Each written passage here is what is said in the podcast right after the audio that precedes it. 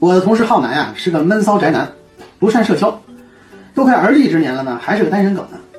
他有一爱好，就对这岛国爱情动作片啊情有独钟，是小泽玛利亚的忠实粉丝。我们公司的徐姐呀，上个礼拜张罗帮他介绍了一个妹子，这妹子的网名啊叫小资玛利亚。周六的晚上呢，两个人就在一家西餐厅啊见面了。落座之后呢，妹子呢就眨眨迷人的眼睛，就那么望着浩南。本来就不善言谈的浩南呢，脸上就泛起了微红，一时啊不知说啥好。